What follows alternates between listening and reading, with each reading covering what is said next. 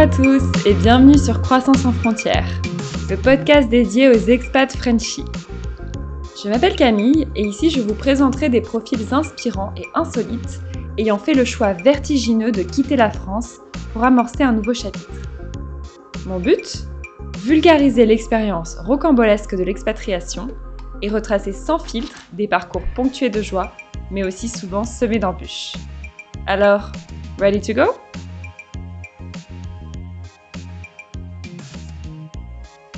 N'a pas rêvé de se dorer la pilule sur la plage avant de rejoindre ses potes pour siroter un verre à l'heure de l'apéro en pleine semaine À Barcelone, ce fantasme peut devenir réalité, et c'est la vie qu'a décidé de mener Mélina.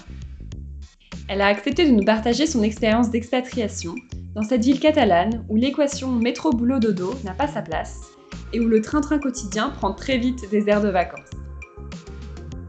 Pourtant, Mélina n'est pas tout de suite tombée sous le charme de cette ville carte postale. Baisse de salaire, petite ville dont on a vite fait le tour, des touristes bruyants à tous les coins de rue, les proches qui nous manquent, et enfin la baguette au goût un peu trop douteux, sont des obstacles qui se sont vite dressés sur son chemin. Est-il donc possible de s'expatrier sans avoir le coup de foudre pour la ville? Mélina a pourtant pris son mal en patience et a décidé de tenter le coup. Après tout, elle est jeune et n'a pas grand-chose à perdre. Au-delà d'une amourette passagère, un crush de vacances, Barcelone s'est alors révélé être une relation long terme, peut-être même un amour pour la vie. L'incarnation d'un bonheur simple et d'une vie douce. Allez, j'arrête de vous mettre trop l'eau à la bouche. Let's go to Barcelona Salut Mélina, bienvenue sur Croissance sans frontières. Salut Camille. Si tu veux bien, on va commencer tout de suite par une petite présentation classique. Donc, je vais te demander ton prénom, ton âge, ce que tu fais dans la vie, ta ville d'expatriation et avec qui tu partages euh, cette expérience au quotidien. D'accord. Donc, déjà, merci euh, de me recevoir sur Croissance sans frontières. Alors, j'ai 31 ans, je viens de Paris et je suis expatriée à Barcelone. Donc, je fais du marketing, plus précisément ce qu'on appelle du content marketing, donc euh, créer du contenu digital pour des marques. Et euh, je vis à Barcelone avec mon copain Mathieu, qui est aussi français. Ok, super. Et ça fait combien de temps que tu vis à Barcelone? J'y suis depuis déjà 7 ans. Waouh, ça fait un petit moment du coup. Tu viens de Paris à la base, hein, c'est ça? C'est ça. Et comment est venu ce projet euh, d'expatriation? Est-ce que c'est un projet que tu as vraiment réfléchi beaucoup en amont? Ou est-ce que c'est venu avec une opportunité professionnelle? Comment s'est passé ton cheminement? C'était assez spontané. Euh, je travaillais à Paris pour une entreprise qui m'a envoyée à Barcelone pour euh, rencontrer les équipes au tout début euh, de, ma carrière là-bas. En fait, j'ai beaucoup aimé l'atmosphère au bureau, la ville, le soleil, etc. Et notamment, je suis devenue très proche d'un collègue du bureau de Barcelone. Chose ont fait que, en rentrant à Paris, je me suis rendu compte que c'était pas vraiment fait pour moi, le bureau de Paris, c'est tous les contraintes, le présentéisme, tout ça. J'ai donc arrêté de travailler pour cette entreprise après, euh, je crois même pas deux ou trois mois. Le collègue dont je suis devenue très proche m'a dit viens à Barcelone, viens à Barcelone. Euh, tu vas voir, c'est complètement différent. Euh, et j'y étais vraiment allée à Barcelone que pour une journée. Donc je connaissais rien de la ville à part le bar où il m'a emmené le soleil. J'ai ouvert LinkedIn, j'ai vu qu'il y avait une offre qui avait l'air sympa. Donc j'ai postulé un peu pour voir et trois semaines plus tard, j'étais à Barcelone donc c'était vraiment pas du tout mûri comme projet, mais, mais voilà, sept ans après, je suis toujours là. Donc finalement, c'était un, coup de foudre pour, euh, pour cette ville, lors d'un voyage d'une journée. Alors même pas pour la ville, parce que vraiment, euh, tu sais très bien, dans les voyages de travail, tu vois pas grand-chose. Mais euh, c'était voilà, juste le, ce que j'ai vu de l'atmosphère, du fait que les gens étaient détendus. et juste voilà le, le, temps que tu peux voir, le soleil, ça fait vraiment une différence. Quelque chose que peut-être que tu sais aussi Venant de la grisaille parisienne, c'est clair que tout nous paraît euh, tout de suite euh, plus chaleureux et, attrayant, quoi. Voilà, donc c'était plus euh, un pari, l'idée de vouloir changer, de plus de quitter Paris en fait, on va dire, plus que de vouloir rejoindre Barcelone. Paris réussi du coup. Et est-ce que tu peux revenir un peu sur euh, tes premiers mois? Parce que donc 7 ans, c'est très long. J'imagine qu'il y a eu pas mal de, rebondissements et de périodes et de chapitres différents. Comment tu t'es intégré? Quel challenge tu as rencontré au début? Est-ce que dès le départ, tu, te voyais rester ou ça a été vraiment euh, progressif, euh, ton affection pour la ville et ton intégration dans cette nouvelle ville? Ça a été progressif. Je dirais que les six premiers mois, c'est souvent très dur. Donc, c'est les mois où tu vas décider si tu restes ou si tu t'en vas. Et euh, Barcelone, ça commence toujours un peu de la même façon pour tout le monde. Donc, euh, si tu as vu l'auberge espagnole, euh, c'est un peu ça. que je suis arrivée, bon, pas chez Judith Godrèche, mais dans un hostel. Parce que, voilà, ma première semaine d'arrivée, il y avait, je crois, un concert d'Adèle, un concert de Coldplay. Tu connais Barcelone, c'est très touristique. Donc, tous les Airbnb de la ville étaient complètement remplis. Et tout ce qui me restait, c'était un hostel qui m'a fait 700 euros la semaine pour pouvoir euh, voilà, avoir le temps de trouver un appartement. Donc voilà, j'étais vraiment euh, avec mes boules dans un dortoir, puis je me levais pour aller au travail. Euh, c'était un peu comme ça que ça a commencé pour beaucoup de personnes à Barcelone. Et au final, quand tu trouves son appartement, ce qui arrive pour à peu près tout le monde ici quand on s'expatrie, c'est une colocation. Donc j'étais dans une colocation de cinq personnes de plusieurs personnalités. Voilà, un peu l'expérience de, de, Romain Duris dans le film. Ce qui est très différent, je crois qu'à Paris, on n'est pas beaucoup à être en colocation, c'est pas très commun. Mais à Barcelone, c'est. Avec des nationalités différentes. Voilà, donc un Argentin, une Italienne, euh, il y avait un peu de tout. Et euh, c'est très intéressant parce que voilà, ça a vraiment le côté, voilà, je suis expatriée, je suis complètement sortie de mon cocon et euh, je vois les différentes cultures, euh, les différentes euh, hygiènes des gens. Et ça permet de rencontrer des gens. Quand tu as une colloque comme ça de plusieurs personnes, souvent les gens sont proches parce qu'on est tous expatriés, donc on sort ensemble et ça te fait un peu tes premières amitiés sur place.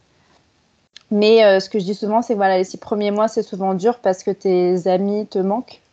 L'avantage de Barcelone, c'est qu'on n'a pas besoin de trop prier les Parisiens pour venir, donc on vient te visiter quand même. Mais euh, c'est vrai qu'au début, euh, voilà, tes amis te manquent. Et euh, la spécificité de Barcelone, c'est peut-être pareil dans d'autres villes, mais on n'est pas vraiment intégré avec les locaux. Donc tu vas pas vraiment te faire des amis locaux et ça va être plus voilà, les gens du travail, les gens de ta colocation.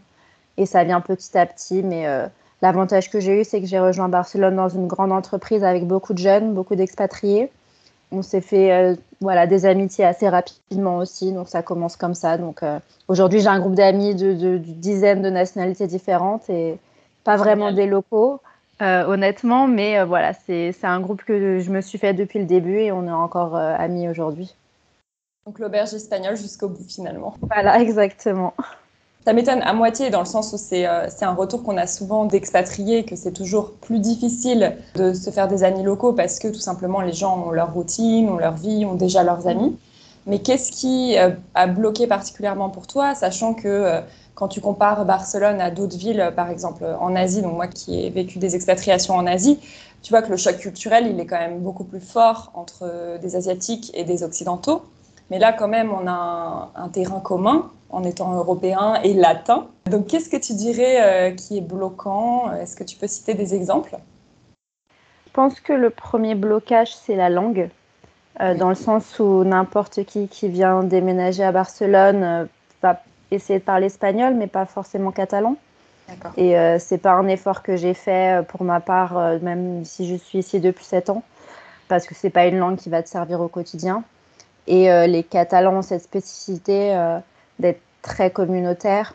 D'accord. Donc voilà, donc, ils ont leur vie, ils ont leurs amis, mais euh, c'est vraiment les spécificités catalanes qui vont avoir les mêmes amis depuis tout petit. Ils vont pas t'intégrer dans leur groupe d'amis, ils vont pas vraiment essayer de te présenter, d'amener des personnes extérieures, et ils vont toujours parler catalan entre eux.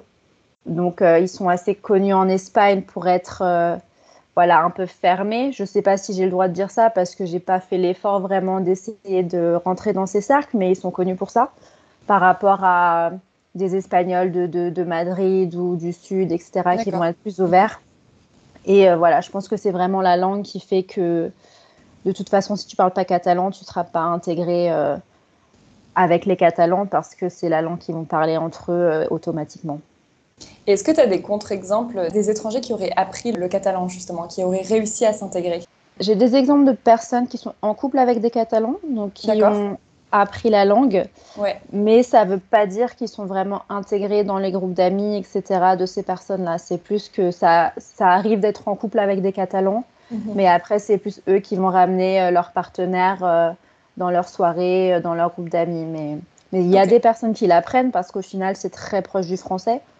Et euh, en tant que français, bah, c'est une langue que tu peux comprendre un peu en devinant euh, le contexte, en reconnaissant des mots. Mais après, le parler, c'est difficile. Et quel a été le plus gros choc culturel à ton arrivée à Barcelone? Je pense que c'est en venant de Paris, quand pendant ma première semaine, j'étais au travail à 18h et que ma manager m'a dit Qu'est-ce que tu fais encore au bureau? C'est quelque chose que j'avais pas l'habitude. J'étais plus habituée à partir à 17 h 30 pour aller chez le dentiste et qu'on me demande si j'ai pris mon après-midi. Je pense que tu la oh. connais celle-là. Donc voilà, ce serait plutôt euh, le fait voilà de tu sais quand à Paris quand tu rencontres quelqu'un, on va tout de suite te demander euh, qu'est-ce que tu fais dans la vie? À Barcelone pas du tout, j'ai des amis euh, depuis plusieurs années, je sais pas du tout ce qu'ils font parce qu'on ne parle pas de travail. euh, j'ai pas besoin de savoir, ils savent pas non plus ce que je fais. C'est plus ça, c'est le détachement total au fait de travailler. C'est quelque chose qui va financer ton lifestyle, qui va être ce qui fait que tu payes tes courses, tu payes ton loyer, mais c'est pas du tout ton statut social qui intéresse les gens. Donc ça, c'était un choc culturel dans le sens où ça m'a vraiment permis de me poser des questions. Est-ce que ma carrière, c'est vraiment qui est indispensable pour moi? Est-ce que c'est ma priorité? Est-ce que je suis vraiment heureuse de rester des heures au travail? Est-ce que j'ai besoin de le faire? Et c'est des questions qu'à Paris, tu te poses pas parce que c'est un peu une question de survie. tu as besoin d'avancer parce qu'on t'a toujours appris qu'il fallait faire ça. Et euh, voilà, c'était le choc culturel, le côté euh, détente, quoi. Vraiment respect de ta vie privée par rapport à ta vie professionnelle et, et pas de pression euh, au niveau de ton management, on va dire. Ouais, ça relâche vachement la pression entre les personnes quand tu rencontres des nouvelles personnes. Tu n'as plus besoin d'avoir ce, statut, euh, enfin cette recherche de statut euh, absolu qui est très présente à Paris. Ouais. Mhm. Et tu as vraiment toutes sortes de personnes qui vont se retrouver dans la même soirée euh, chez quelqu'un. Il n'y a pas de on est tous de telle école. C'est pas du tout le sujet à Barcelone en fait. Ok, super. Et est-ce que la France te manque? Alors, je sais que Barcelone n'est pas très loin de la France, et puis on va en parler plus tard, mais la communauté française est, très présente à Barcelone. Mais est-ce que malgré tout, euh, la France te manque au quotidien, ou est-ce qu'au début, elle te manquait plus? Je pense que ce qui me manque, c'est à certains moments, la France, c'est assez organisé.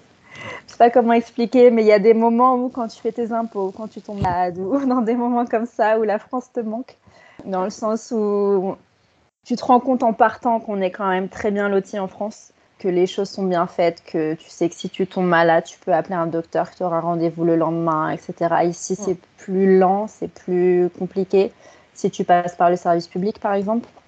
il y a des moments comme ça où la France va me manquer, mais de manière générale, c'est plus les gens qui vont me manquer que le pays en lui-même. Et comme tu dis, c'est tellement près qu'à une époque, j'étais à Paris tous les mois juste pour voir ma famille parce que avant cet été euh, et la hausse des billets d'avion, euh, c'était possible. C'est plus euh, les gens, mais le pays en lui-même, je dirais pas vraiment.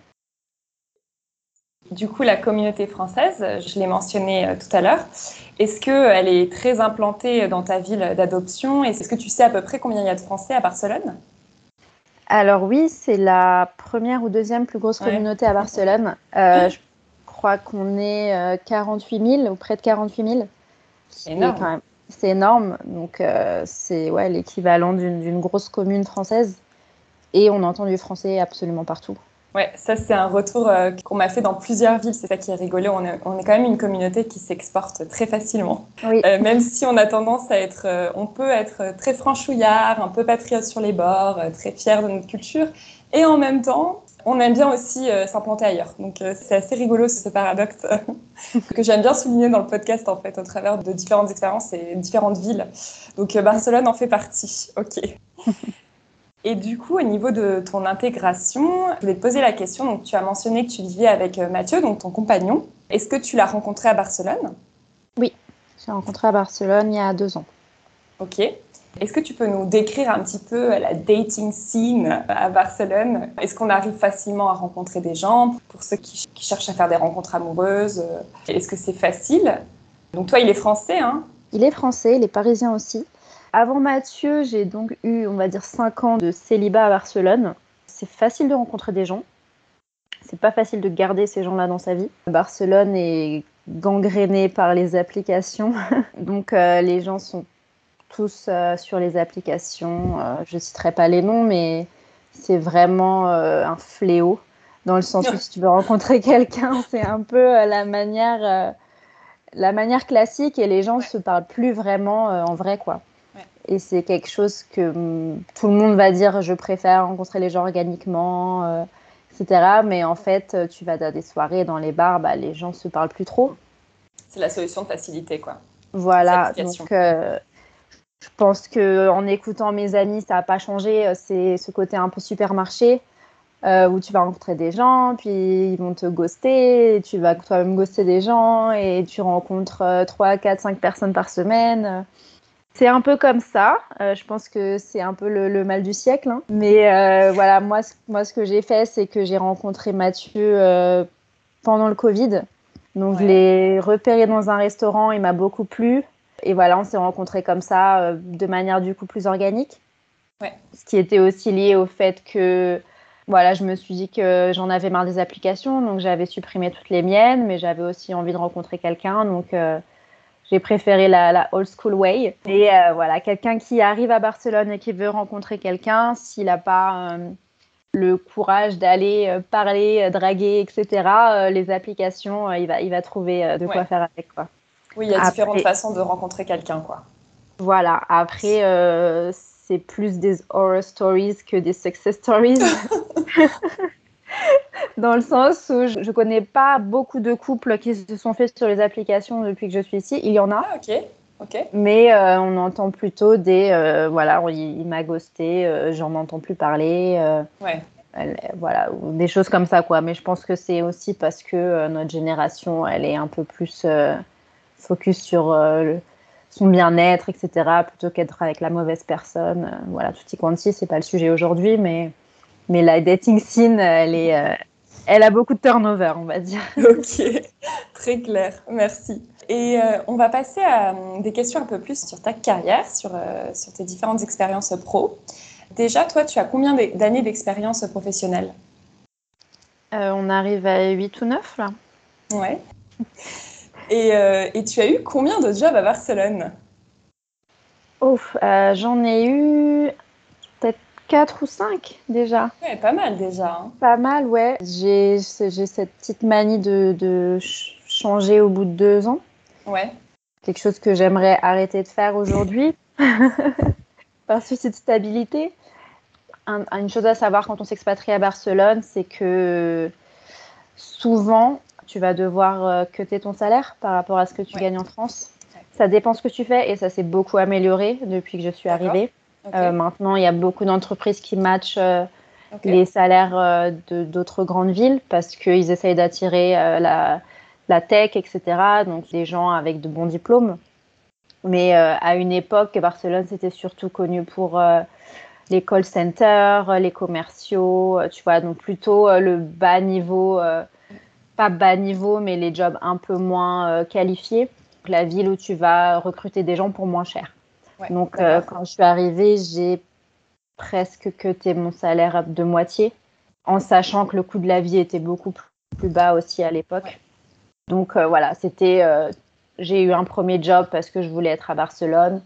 Et dès que j'ai une meilleure opportunité, j'ai changé pour monter mon salaire jusqu'à arriver aujourd'hui à un salaire plus élevé que ce que j'avais à Paris. Mais ça devait passer par changer de job parce que les augmentations sont pas aussi euh, automatiques qu'en France. Je veux dire, en France, on a des grades. Tu sais qu'au bout de deux ans, tu vas sûrement avoir une augmentation, etc. À Barcelone, il faut soit très très bien négocier à l'entrée. D'accord. Il faut être très patient. Sinon, euh, c'est beaucoup plus facile d'avoir son augmente en changeant d'entreprise, en fait. Donc voilà, c'est pour ça que j'ai beaucoup changé parce qu'au bout d'un moment, quand je voulais euh, changer de grade, changer de salaire, bah, ça bloquait. Donc je suis mhm. partie un peu aussi pour ça. Euh, entre autres raisons. Mais ouais, du coup, pas mal d'entreprises. Toujours dans le secteur du tourisme, parce qu'il y a beaucoup d'entreprises euh, de voyage, etc. Mais j'en ai fait pas mal, ouais. Donc le marché, tu dirais, est dynamique. Il est facile de passer d'une boîte à l'autre Oui, quand même. Alors, on travaille tous dans les mêmes entreprises, les expats. Euh, il n'y en a pas énormément. Donc, tout le monde est un peu en chaise musicale. C'est assez facile de changer parce que bah, y a un turnover. Quoi. Les gens changent aussi beaucoup. Euh, les vertueux. Voilà, les Espagnols, ils vont rester dans les mêmes entreprises mmh. pendant 5, 6, 7 ans et nous, au bout de 1, 2 ans, euh, on va chercher, euh, voir si l'herbe est plus verte ailleurs. Donc, ouais, c'est assez... Voilà, c'est assez facile de trouver. On est tout le temps contacté en fait par les recruteurs. Parce que voilà, on a des skills peut-être que les Espagnols ou les, Sud-Américains non peut-être pas, je sais pas, peut-être qu'ils sont plus ouverts au fait qu'on parle des langues, etc. Donc ouais, c'est assez facile de changer de job. Oui, et puis comme tu disais, euh, tu l'as amené comme un inconvénient, comme quelque chose qu'on pouvait te reprocher peut-être euh, lors de tes entretiens d'embauche. Mais c'est vrai que finalement, le marché fait que tu es amené à avoir la bougeotte, et puisque c'est comme ça que tu peux avoir des promotions en termes de seniorité, mais aussi en termes de salaire. Donc c'est aussi mhm. assez normal. Et puis euh, tu disais que vous étiez, les étrangers étaient peut-être plus approchés que les locaux parce que vous avez cette ouverture, ce dynamisme que vous êtes peut-être plus ouvert à essayer des postes différents et à changer plus souvent, alors qu'un local, il va peut-être être un peu plus enraciné dans sa routine. C'est possible, ouais. Mm. C'est possible. Mais je pense que dans la vingtaine, c'est, c'est pas utile de rester ancré quelque part si t'es pas totalement euh, satisfait, en fait. C'est vraiment le moment d'essayer de, de, de nouvelles choses. Et est-ce que tu as des petits tips euh, en particulier à partager avec nous pour trouver un travail? Quelles sont selon toi les clés de réussite pour décrocher un job? Euh, Les clés de réussite? Est-ce que c'est la façon, donc je vais t'aiguiller un petit peu, est-ce que c'est de façon classique, euh, tu envoies ton CV, est-ce que c'est les mêmes plateformes par exemple, est-ce que c'est LinkedIn, Indeed, ou est-ce qu'il y a d'autres plateformes qui sont spécifiques à Barcelone? Est-ce que le networking est super important en face-to-face? Et comment tu réussis à être rappelé en fait pour des entretiens? Je pense que c'est un parcours assez classique. Euh, LinkedIn, c'est ce qui marche le mieux. Ouais. Euh, Malte, si on est freelance. Et euh, le networking, c'est pas ce qui m'a forcément servi ici, mais c'est toujours bon, surtout si on veut travailler en français. Je sais que ce qui m'a aidé pour deux jobs que j'ai eu ici, c'est d'avoir fait la même école que mes managers. D'accord, quand même. Ouais. Donc quand même. Mais voilà, ça s'est joué à mon CV. Donc je pense que comme dans tout endroit, euh, vraiment bien bâtir son CV, c'est ce qui va toujours ouvrir les portes. Donc, euh, parfaite transition, puisque je voulais te parler de la communauté française et du réseau français. En quoi ça a pu euh, t'épauler, booster tes candidatures ou même être choisi par rapport à d'autres candidats? Est-ce que tu as mhm. l'impression que le fait d'être française a été un atout? Alors, on est beaucoup, beaucoup de Français. Donc, je pense que quand une offre est en français, il y a quand même pas mal de candidats. Mais c'est vrai qu'un peu comme à Paris, avoir fait une certaine école, comme je te disais, ça peut aider. Souvent, c'est plus toi et tes compétences et ta préparation qui vont t'aider euh, que le fait d'être français. Mais il y a quand même pas mal de postes qui sont ouverts aux Français. Oui, parce que tu disais, les postes sont en français. Il y a des postes en français parce qu'il y a des entreprises françaises qui recrutent ici. Mon premier job, je bossais pour le marché français pour une boîte espagnole. Ah oui. Oui, donc c'est très spécifique euh, dans ce cas-là, ouais. Voilà, mais il y en a énormément parce que ça coûte cher de recruter des Français en France. Donc, euh, comme euh, mm. on est 48 000 ici, il y a beaucoup de postes en français pour les expats.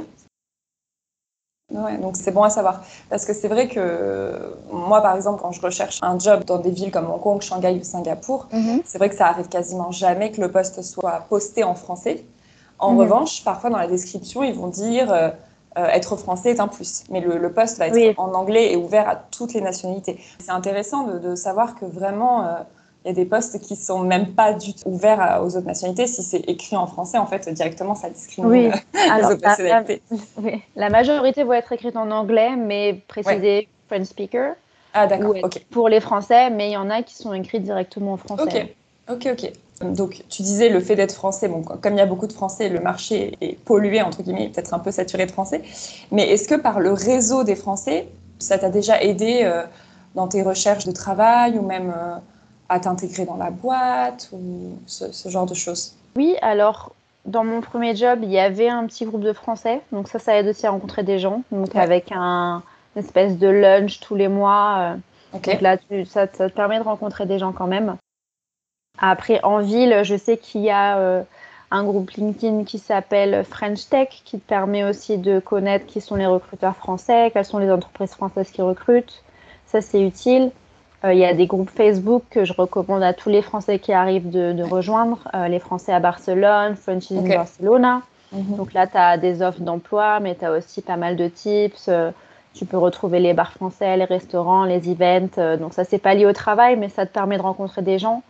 Et c'est une ville qui, au final, moi j'appelle ça un village parce que mm. tout le monde se connaît euh, à une personne près. Donc, euh, même en allant juste à des events, tu peux rencontrer quelqu'un qui va te dire bah, Mon entreprise recrute, ça peut aider, ça m'est arrivé. Tu vois, quelqu'un qui me dit mm. Envoie-moi ton CV, euh, mais j'ai rencontré cette personne dans un bar, tu vois. Et en fait, comme on est tous un peu dans les mêmes entreprises qui recrutent des expats, juste le fait de rencontrer des Français un peu régulièrement, ça te permet d'avoir un bon réseau au final et, et des opportunités qui arrivent régulièrement. Donc il y a cette solidarité, cette entraide entre Français que tu as quand même ressenti, donc qui est, qui est oui, oui, oui, ouais. complètement. Ok. Et est-ce que tu fais partie d'associations, de, de, clubs ou de groupes de parole de Français? Pas spécifiquement français, mais euh, voilà, les groupes Facebook, c'est ce qui va m'aider le plus à me rapprocher de la communauté. Après, on a des journaux en ligne en français qui sont aussi utiles avec toute l'actu qui peut nous intéresser, etc. Mais je ne fais pas partie d'association en tant que telle parce que euh, voilà, j'aime bien le fait d'avoir euh, des connaissances de tous les pays. Euh, je suis plus le genre de française qui va être intégrée à, la communauté expat en particulier. Il y a des Français ici qui ont que des mmh. amis français, qui sont que entre Français. Et c'est pas ce que je recherchais pour ma part. Ouais, ouais.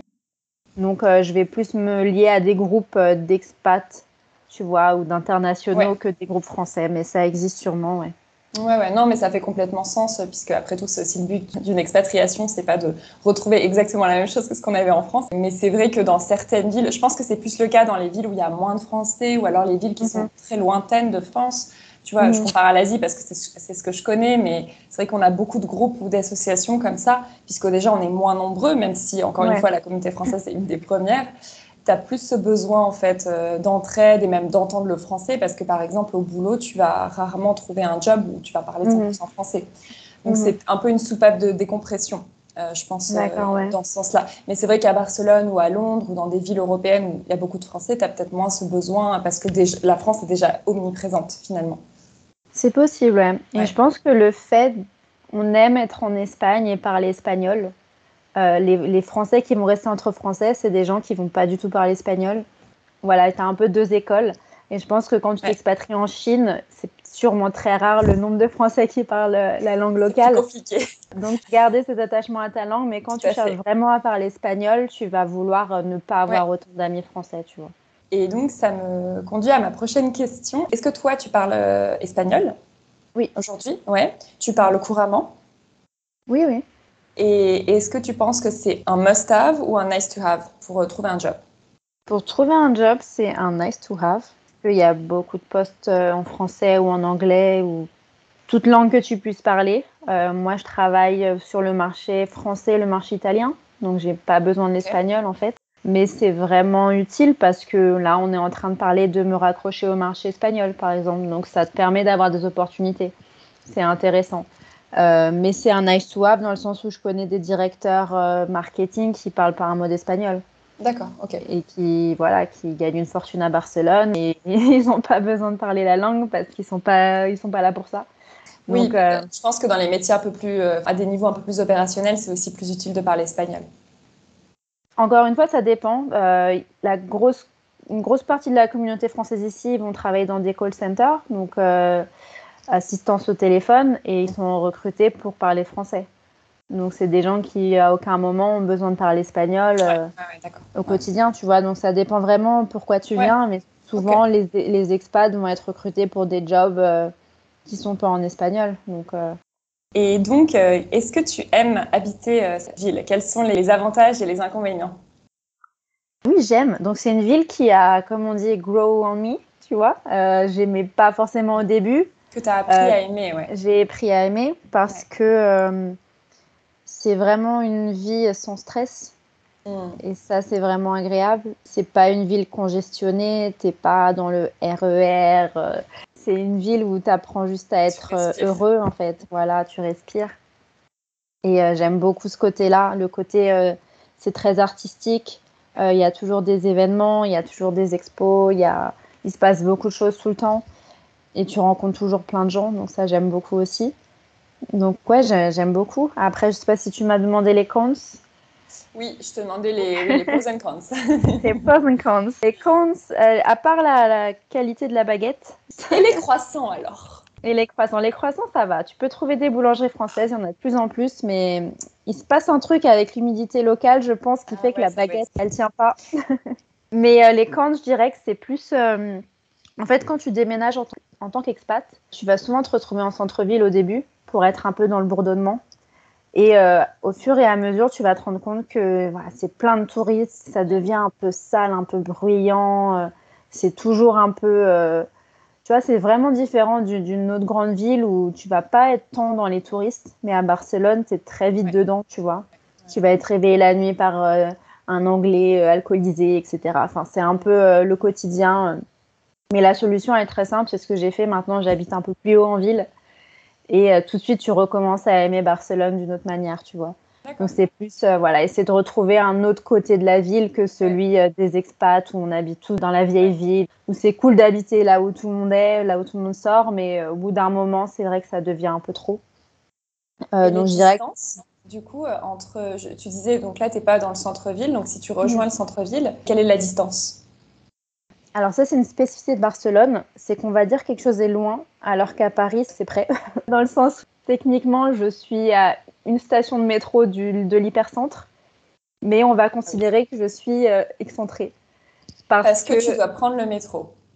Voilà, mais je peux aussi marcher 20 minutes. Mais euh, voilà, techniquement, je suis toujours dans le centre, mais je ne le suis pas mm. parce que je ne suis pas dans la vieille ville. Et à Barcelone, on a tendance tous à rester dans notre quartier.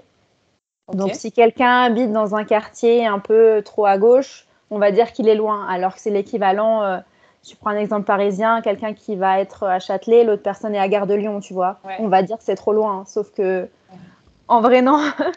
Mais c'est vrai que c'est relatif en fait. Voilà exactement. Euh, donc les distances sont très courtes. Euh, on fait à peu près tout en vélo. Ouais, vraiment en vélo, marcher. c'est très rare que je prenne les transports en commun. Mais euh, ouais, on est un peu lazy ici, c'est vrai.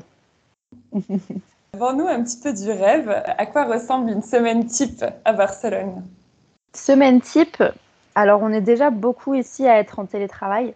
C'est beaucoup plus démocratisé, je pense, qu'en France. Donc, euh, 3-4 jours par semaine, tu peux ah travailler de chez toi, je pense, ouais. C'est assez commun maintenant. Euh, moi, je suis en full télétravail, donc tous les jours. Même quand j'avais un bureau euh, dans la ville, j'étais pas obligée d'y aller. Donc euh, souvent, tu as cette flexibilité.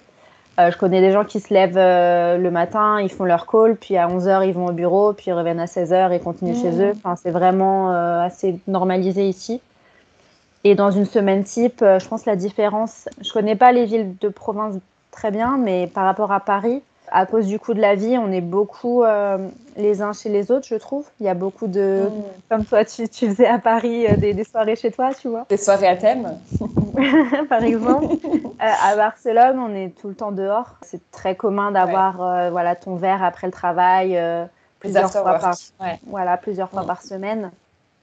Juste parce que bah, ça coûte tellement pas cher de prendre un verre, tu vois, que souvent tu vas voir des gens pour des verres spontanés, etc.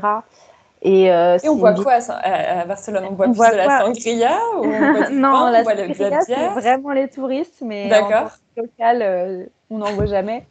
Euh, mais voilà, la bière, le vermouth, on aime beaucoup, donc c'est un peu plus amer. Du vin, enfin, un verre de vin ici, ça doit être 4 euros, tu vois, donc... C'est ouais, c'est une ville où je buvais pas à Barcelone. Mais c'est tellement dans la culture ici et tellement tout le monde veut te payer des verres parce que ça coûte pas cher que j'ai été convertie, tu vois. Donc ouais, une semaine type, c'est pas mal de sport, pas mal de verres, euh, pas mal de sorties. Il y a toujours un festival de quelque chose. Euh, tu vois, des, choses qui se passent. Et en fait, la différence, c'est que dans une semaine type ici, tout le temps dehors. Donc euh, voilà, c'est la grosse différence. Et le week-end, tu profites un petit peu de la plage?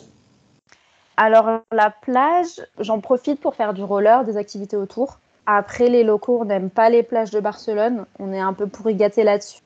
Elles sont tellement congestionnées et tu vois, elles sont pas, c'est pas les plages les plus belles. Donc euh, le week-end, tu vas plutôt prendre le train et sortir un peu de la ville euh, dans les, villes euh, à proximité, tu vois, pour voilà avoir un cadre un peu plus sympa. Il y a des euh, choses à faire aux alentours? Non, ouais, le réseau de train, tu peux aller euh, jusqu'aux Pyrénées, tu vois. Donc, euh, on, est, on, est, entre la plage, la montagne et la campagne. Et quand tu habites à Barcelone, c'est vraiment l'idée, tu habites en Catalogne et tu profites vraiment de la région. Ceux qui restent qu'à Barcelone, ils ont vraiment tort parce que tu as vraiment tout ce que tu veux autour. juste en, une heure et demie, tu es sur la Costa Brava, tu as certaines des plus belles criques d'Europe, tu vois. Si tu vas à la montagne, en deux heures de train, tu as une station de ski tu peux y aller le matin, tu vas skier, tu reviens le soir en train. C'est quelque chose qu'on fait régulièrement. Tu as à peu près tout ce que tu veux si tu es un peu sportif aventurier autour et ça, c'est vraiment le gros plus de Barcelone. Tu vends vraiment du rêve là. ça, donne, trop envie. ok, on va passer à la deuxième partie de ce podcast si tu le veux bien. Donc, j'ai intitulé Questions pour un croissant. Donc, c'est des questions un peu ping-pong. L'idée, c'est de répondre du tac au tac avec des, réponses courtes et spontanées, donc ce qui te vient en tête. Donc, d'abord, quelques questions sur ta vie. Si tu devais définir Barcelone en deux, trois mots. Je dirais jovial, dynamique et facile. Ton lieu coup de cœur Mon lieu coup de cœur, je pense que j'ai eu un coup de cœur récemment pour euh, le côté un peu euh, fancy de la ville que je connaissais pas du tout. Donc, euh, si tu montes un peu du centre-ville, il y a une partie qui s'appelle Saria, San Gervasi, etc. Et c'est vraiment les quartiers, on va dire, poches. Tu as un côté un peu Londres, tu vois, avec vraiment des très beaux parcs, des très beaux immeubles. C'est super joli, des beaux cafés. Et c'est vraiment une partie par exemple, mon, copain, il, a, il habite ici depuis 12 ans. Il m'a dit, mais pourquoi j'ai jamais été ici? C'est une partie de la ah, ville qu'on ne connaît pas, qu'on n'imagine pas du tout. Mais tu as une communauté de gens à Barcelone qui sont en fait euh, très riches, tu vois, et ils ont une partie de la ville qui est magnifique et euh, très calme. Et c'est un coup de cœur que j'ai eu récemment parce que c'est une ville, Barcelone, qui manque vraiment d'espace vert. Il n'y a pas de parc, mais dans cette partie-là, il y a de très jolis parcs et c'est super sympa en fait. Si tu veux t'éloigner un peu de, de l'ébullition. Euh, c'est très sympa comment, tu disais euh, Saria. Saria, ok. Donc c'est euh, undergraded, quoi. Personne connaît. c'est le bon plan pour fuir les touristes, être un peu tranquille. Voilà. Et être avec des gens un peu poches. Tout ce qu'on aime. Je pense qu'il y a beaucoup de Français qui connaissent parce que le lycée français de Barcelone est pas loin. Ah. Donc, ceux qui sont vraiment là, expatriés en famille, plus, tu vois, 35-45 ans, peut-être qu'ils connaissent plus. Mais quand tu arrives ici euh, dans la vingtaine, tu n'as pas du tout idée d'aller aussi loin du centre-ville, tu vois. Et aussi loin, c'est encore une fois 25 minutes de train. Hein. Mais, euh, mais c'est super sympa. Le poche appelle les Français. C'est les Français qui appellent le poche. Je ne sais pas dans quel sens ça marche. Peut-être. On aime bien le raffinement. Ouais, c'est clair. Un ou deux fun facts. Fun facts. Alors, pour ceux qui ne savent pas, les plages de Barcelone sont artificielles. Elles ont été euh, construites pour les Jeux Olympiques de 1992. Donc euh, tout ce qu'on voit, le sable, etc., ça n'existait pas avant. C'est aussi vieux que moi en fait. Euh, et, voilà, donc ça c'est assez marrant parce qu'en fait euh, c'est des plages complètement fake. Mais quand on y pense en Europe, il n'y a aucune autre ville que Barcelone où tu es vraiment à la plage et tu as voilà, ce dynamisme. C'est vraiment la seule ville d'Europe où tu peux avoir ça. Donc c'était une super idée de les faire. Ouais, c'est clair. C'est pour ça que tu les snobs, parce qu'elles sont artificielles. bah, du coup, il n'y a pas ce côté, euh, tu vois, un peu naturel, critique, etc. mais, elles sont hein. super pour, euh, pour faire du sport, euh, pour jouer au volet, pour faire du roller, etc. Pour avoir la plage, en fait. ouais, sortir du taf et aller à la plage, c'est quand même sympa. Et ouais, un deuxième fun fact. Alors, on ne fête pas la Saint-Valentin à Barcelone, on fête la Saint-Jordi. je crois que c'est le 23 avril. Donc c'est la Saint-Georges, il me semble. ah, ok. Et euh, le principe, c'est euh, que les femmes offrent un livre à l'homme et l'homme offre une rose. Voilà, c'est pas, c'est pas super féministe, mais. Euh, mais non, c'est ce que j'allais dire. les femmes sont illettrées, donc elles reçoivent une rose. Les hommes sont des intellectuels, donc ils reçoivent un bouquin. je sais pas d'où ça vient, je ne sais pas quel est le, le but du principe, mais c'est comme ça. Et, je euh, voilà d'où ça vient, ouais. C'est rigolo en tout cas. Mais c'est assez cool de recevoir des roses, euh, roses rouges tous les ans le 23 avril. Combien coûte un croissant? Un croissant, un mauvais croissant espagnol. Euh, non, mais les bons, que les bons. Que les bons. Alors, dans les boulangeries françaises, euh, ouais, on se fait un peu avoir, euh, je pense, 2 euros. 1,50 euro 50 d'euros. Ouais, donc à peu près le double de la France, quoi. Ouais, mais après, voilà, dans une... les, mauvais espagnols, 1 euro ou un peu moins. Et un loyer, tu peux comparer le centre et l'agglomération. Combien coûterait un 50 mètres carrés, par exemple? Un 50 mètres carrés, ça dépend s'il est meublé ou non meublé. Donc ici, il y a beaucoup de non meublés. Euh, donc ça, c'est assez différent. Ça a tellement augmenté dernièrement que un 50 mètres carrés, au moins 1000 euros. D'accord. La spécificité de Barcelone, c'est qu'on habite en hypercentre. Donc, euh, dans aucune autre ville, tu habiterais euh, à Piccadilly ou, dans le 8e, tu vois. C'est vraiment, on habite dans le centre du centre du centre. Les prix dont je te parle, ils vont être élevés à cause de ça. Mais les expats, on est là en fait. et, à une époque, un 50 mètres carrés, c'était 600 euros. Mais maintenant, je, dirais, je dirais autour de 1000 euros. Autour de 1000. Parce que ce que tu disais, c'est que tout est un peu l'hypercentre. Donc finalement, il n'y a, a, pas de grosse différence de loyer entre hyper-hypercentre et puis un peu plus éloigné ou quand même ça baisse un petit peu? Ça baisse un peu si tu vas vraiment vers les collines ou si tu vas dans des coins un peu moins jolis. Mais euh, les banlieues euh, aux alentours, elles commencent à être gentrifiées, tu vois. Donc il y a de plus en plus de complexes euh, immobiliers un peu fancy qui sortent de terre. Donc les gens commencent aussi à aller vers là-bas parce que ça te permet d'être en première ligne de mer, par exemple. Et là, les loyers vont être similaires à Barcelone. Et un ticket de métro, est-ce que tu as en tête le prix? Un ticket de métro. Ou, alors ton mensuel, ton abonnement mensuel, si c'est plus simple. Ouais, l'abonnement mensuel, ça va, il est à 20 euros. C'est pas cher, ouais. Je pense que le ticket de métro, il est à 1,20 euro. Ouais, c'est vraiment, pas, ça va.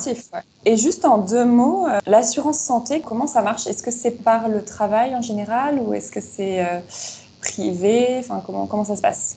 Tu peux avoir une euh, mutuelle par ton travail que tu vas payer en plus environ 40 euros par mois. Donc elle va pas comprendre par exemple les yeux ou les dents, mais les gens vont la prendre parce que Ici, euh, la différence, c'est que le système public, en fait, est associé à un centre de santé qui va être celui de ton quartier. Donc, euh, quand tu déménages à Barcelone, tu fais ce qu'on appelle le padron. Ça veut dire que tu t'enregistres auprès de la mairie dans le quartier dans lequel tu habites. Et on va là t'assigner un centre de santé. Donc, euh, que tu veuilles voir un généraliste ou un dentiste ou un ophtalmo, tu vas toujours les voir dans ce bâtiment qui va être ton centre de santé. C'est ce qu'on appelle le CAP et euh, ils sont assez congestionnés. Donc, euh, pour voir n'importe quel spécialiste, tu dois d'abord avoir un rendez-vous avec ton généraliste qui va ensuite te donner rendez-vous avec les autres. Donc, ça peut prendre un mois, un mois et demi avant que tu vois ton spécialiste. Ouais, mais c'est pas mal le cas en France aussi, hein, selon les spécialistes. C'est vrai, c'est vrai. Mais euh, j'ai l'habitude de voir mon généraliste assez rapidement, tu vois. Ici, ça peut mm. prendre du temps avant que tu vois un docteur parce que tu as un docteur attitré. Tu peux pas décider d'aller en voir un autre parce que dans ce cas-là, ça va sortir de, du cadre de ton remboursement en fait. Donc euh, la différence c'est ça, c'est que tout va passer par cet immeuble qui s'appelle ton CAP.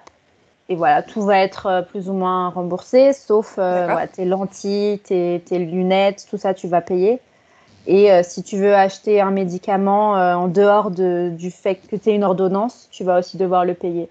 On n'a pas de système de carte vitale euh, qui fait que tu puisses payer et, que tu sois remboursé directement. Il faut vraiment avoir l'ordonnance avant. Et cette assurance, c'est par le travail que tu l'as Si tu n'as pas de travail, euh. tu n'as pas du tout d'assurance ou comment ça se passe? Quand tu t'enregistres dans la ville, c'est assez. Euh, il suffit juste d'être empadronné, donc d'être inscrit, et tu vas être dans le système de sécurité sociale publique, celui dont je te parle qui est le CAP. Voilà. Par contre, oui, tu cotises si tu travailles ou si tu es au chômage. Pense que tu peux l'avoir en étant juste résident. Par exemple, il y a pas mal de freelances qui sont pas inscrits à la sécurité sociale locale parce qu'ils cotisent pas en fait. Si tu es mmh. freelance français que tu cotises en France, tu vas pas, tu vas en toute logique être inscrit à la sécurité sociale d'ici. Mmh. Donc ouais, c'est un peu différent, mais bon, c'est quand même assez, assez bien organisé. Ouais, ça a l'air. Ok, puis c'est bien que le système public euh, fonctionne bien. Oui, souvent les gens pensent qu'on est un peu dans le tiers monde et tout, mais non, c'est un très bon système de santé quand même. J'aurais pas du tout été jusque-là, mais euh, ok. non, mais ça s'entend. oui, oui, oui. Quand j'ai des amis qui sont enceintes, leur mère leur demande ça va, t'es sûr que tu veux euh, accoucher en Espagne? Enfin, c'est quand même l'Espagne, quoi. C'est pas le Rwanda, tu vois. C'est clair. Et donc, quelques questions euh, sur la place de la France, quelque part à Barcelone, même si on en a pas mal parlé. Est-ce que tu as le chiffre du nombre de Français? 48 000, ouais. Est-ce qu'il y a un endroit que tu pourrais identifier comme le QG des Français? Un bar, un restaurant. J'ai des Français. Vraiment, tu es sûr de rencontrer des Français. Ou ça peut même être un quartier. Honnêtement, non, pas vraiment. On est vraiment partout. ok. Ouais, je pense que là où on en voit le plus, c'est durant les Coupes du Monde. là, vraiment, euh, il y a des bars qui vont fédérer les Français. En 2018, euh, la station de train qui s'appelle la Station de France, ils avaient organisé un, un événement où tu pouvais voir tous les matchs que entre Français. Donc là, vraiment, on nous voit, mais sinon, on est vraiment un peu partout. Je dirais pas qu'il y a un QG. Et est-ce que tu as un restaurant ou un bar français que, que tu préfères? Il y a un bar français que j'aime bien qui s'appelle Gabacho. C'est le surnom pour euh, les Français en espagnol. Ah, sympa. Les, les... C'est un peu péjoratif, mais bon. Ça veut dire quoi? bah, C'est un français, quoi, comme nous on dirait un Rital ou un. D'accord, ok. Ou un tu vois. Voilà, Gabacho. Et euh, ouais, j'aime beaucoup ce qu'ils font. C'est un peu euh, français revisité. Euh, ils ont des bons vins, etc. Ils sont très très sympas. Sympa, on ira. Où acheter le meilleur croissant? Alors, tu disais qu'il y avait des, des, croissants pourris espagnols et des vrais croissants français. J'ai dit mauvais, pas pourri. Ok, j'exagère. ouais, bah, il y a de plus en plus de boulangeries françaises. Il y a une boulangerie qui s'appelle Maillère qui est très bonne.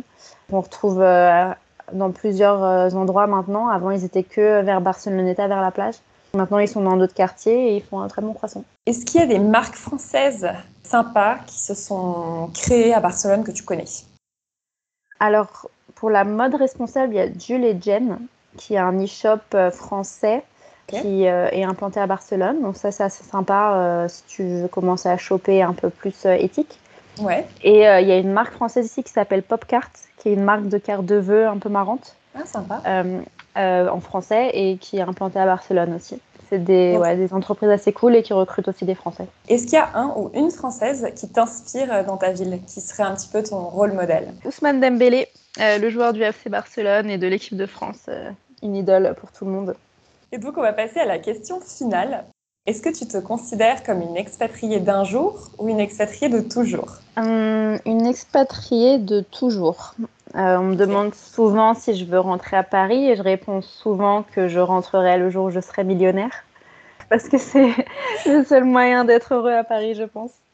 Bon, j'exagère peut-être, mais pour retrouver le cadre de vie que j'ai ici, euh, vivre en hypercentre, dans de grandes surfaces, j'habite euh, voilà, dans un attico, ce qu'on appelle un attico ici, l'appartement le plus haut d'un immeuble avec la terrasse. Donc retrouver la même chose à Paris, impossible. Donc ouais, c'est plus si je devais partir euh, de Barcelone, j'irais dans un autre pays, je pense. Ouais, du coup, c'était ma deuxième question un peu en creux. Tu te vois rester à Barcelone toute ta vie ou tu penses que tu, tu vas tester autre chose? Honnêtement, je pense que je vais rester. J'ai souvent dit que je ne savais pas, mais, mais je pense que voilà, j'ai tellement chaque année réfléchi où est-ce que je pourrais aller d'autre. Et quand j'essaie de de penser à tout ce que j'ai ici ou le retrouver ailleurs, j'ai pas de réponse. Comme je te disais, euh, voilà, le fait d'avoir la montagne et la plage, euh, c'est quand même un cadre unique que peut-être tu peux retrouver à Hong Kong ou à Singapour, mais euh, à Hong Kong, mais, à Hong Kong, mais c'est quand même très très loin. Ici, quand mon frère a eu un bébé, il m'a appelé le matin, j'ai pris l'avion et j'étais en deux heures là-bas, tu vois, c'est c'est un autre cadre de vie quand tu as quand même envie d'être pas trop loin. Euh, je pense qu'en Europe, c'est le meilleur compromis. Donc, euh, c'est une bonne base et une très bonne euh, ville pour fonder une famille. C'est une ville que j'ai commencé à aimer et que je considère comme facile et sans stress. C'est pas tant que c'est ma ville préférée, mais on est oui, Toute personne qui habite ici va te dire il y a des mauvais côtés, des bons côtés, mais on reste parce qu'on y est bien, quoi. Merci beaucoup pour euh, cette super euh, conversation qui nous aura fait voyager euh, sur la plage de Barcelone, manger des tapas avec un petit verre de sangria, même si, même si t'en, prends jamais. Toujours pas, non, non, non. bah, merci beaucoup, Mélina. Merci à toi.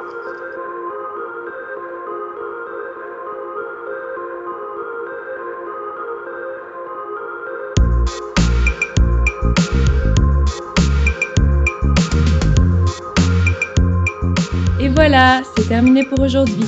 J'espère vraiment que cet épisode vous aura plu. Si c'est le cas, n'hésitez pas à vous abonner et à me mettre 5 étoiles. Ça vous prendra 10 secondes et vous aurez en échange ma reconnaissance éternelle. Sur ce, je vous laisse avec ces quelques mots empruntés à Baudelaire dans l'invitation au voyage, pour faire durer le plaisir, décrivant ce fameux pays de cocaïne, notre idéal dans l'ailleurs. Là, tout n'est qu'ordre et beauté, luxe, calme et volupté. À la prochaine!